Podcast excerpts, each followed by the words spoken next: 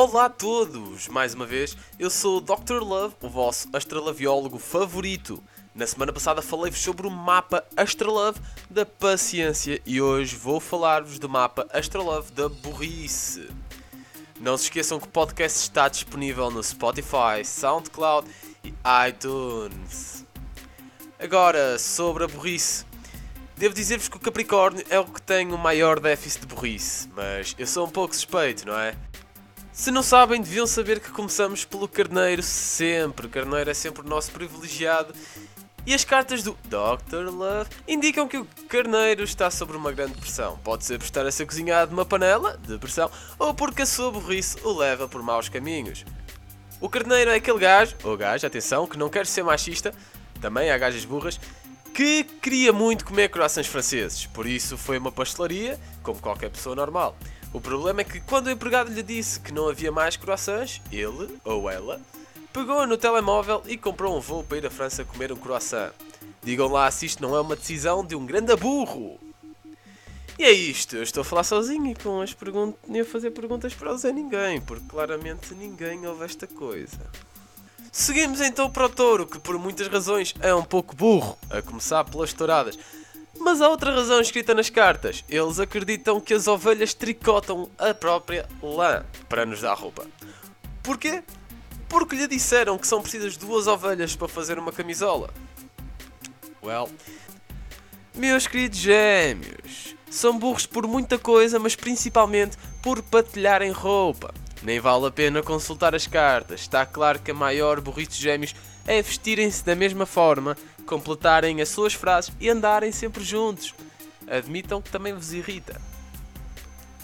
Pronto, e é assim, e estou a falar sozinho para um microfone. Lá, lá, lá, lá. Ainda assim, acho que a Maria Helena Martins ficaria muito orgulhosa de mim e temos todos que agradecer-lhes por por me ter ensinado tudo o que sei. Principalmente vocês, porque eu sou espantoso e vocês adoram-me. e. Well. Caranguejos ou cânceres, uh, pois. Depende do país em que vocês estiverem. A Maia falou muito sobre este assunto. A burrice dos caranguejos. É que eles só andam de lado, percebem? Talvez se eles andassem em frente seriam mais rápidos. Agora, numa perspectiva mais astrolove e tal, as cartas revelam que gostam tanto de iogurte que demoram uma semana a comer a embalagem. Só porque na embalagem diz para ser consumido em uma semana. É a vez do leão. As cartas mostram uma certa opção por caçar a burrice. Quer tanto a atenção das leoas que se mascarou de Hello Kitty. Não, leão, isso não se faz. Agora parece um travesti. Como a minha querida Helena dizia, mais vale um leão hetero do que um Hello Kitty com pila. Uh, bem, não era bem isto, mas vocês entendem como... eu espero eu. Bem, virgens, este signo não exige grande explicação, não é? Todos nós sabemos a origem da burrice dos virgens. Portanto, é falta de sexo, meus caros. Ah, e além disso, acharem que a masturbação é suficiente. Caburros. Balança, minha querida balança.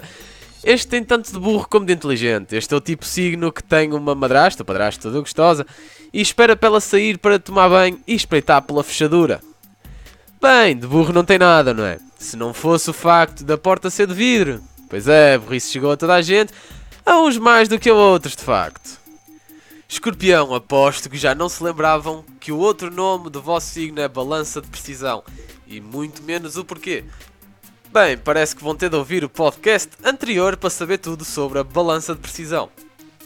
E não é assim tão indiferente como isso, porque a razão para o escorpião ser burro está escrito nas cartas como aquele que não sabe a razão pela qual o seu outro nome é balança de precisão. Juro, vejam! Ah, pois é, isto é um podcast e vocês não podem ver. Tadinhos. Sagitário, lembram-se da aula que eu dei sobre Sagitário, seus incultos? Se não, vão ver o podcast anterior, onde eu ensino tudo sobre Sagitário e nada sobre a relação dele com a paciência. Hoje também não tenho muita vontade de vos ensinar a relação do Sagitário com o burrice, mas como vocês me pediram muito e tal, eu ensino. Como deviam saber, seus incultos, o Sagitário é burro, não só por ser inculto, claro, mas também porque quando participou no Mundial de Arco e Flecha, Sim, o Sagitário é um arqueiro. Pff, incultos. Pronto. Uh, entretanto, Ele participou no Mundial de Arco e Flecha pela Grécia, não é? Bem, começou a França, que mira na maçã, estava a apontar na cabeça de uma rapariga acerta e diz I'm a French. Depois vem o espanhol, fecha os olhos, aponta, dispara e acerta na maçã. Vira-se e diz I'm Spanish. Como devem imaginar, a, multa, a multidão já delirava. Uou, uou, não sei o quê, uou. E por fim vem o Sagitário, pela Grécia, claro. Mirando na maçã, dispara e vai ao olho da rapariga e diz I am sorry. Pronto, como devem imaginar, foi a Maria Helena Martins e a Maia que me contaram esta história, mas eu não acredito por uma única razão. O Mundial não tem só três seleções, não é? Ridículo. Próximo. Capricórnio, como se não soubéssemos todos que o Capricórnio é o menos burro de todos os signos. Afinal de contas, qual é o signo da pessoa que está a gravar estas aulas de astralabiologia? Pois é, Capricórnio, acertaram. Mais nada a dizer. Aquário. As minhas cartas, que existem mesmo, atenção, referem-se a ti como um dos menos burros. Sabes porquê? Ora bem, meu caro, estás a ouvir este podcast maravilhoso, por isso não podes ser muito burro.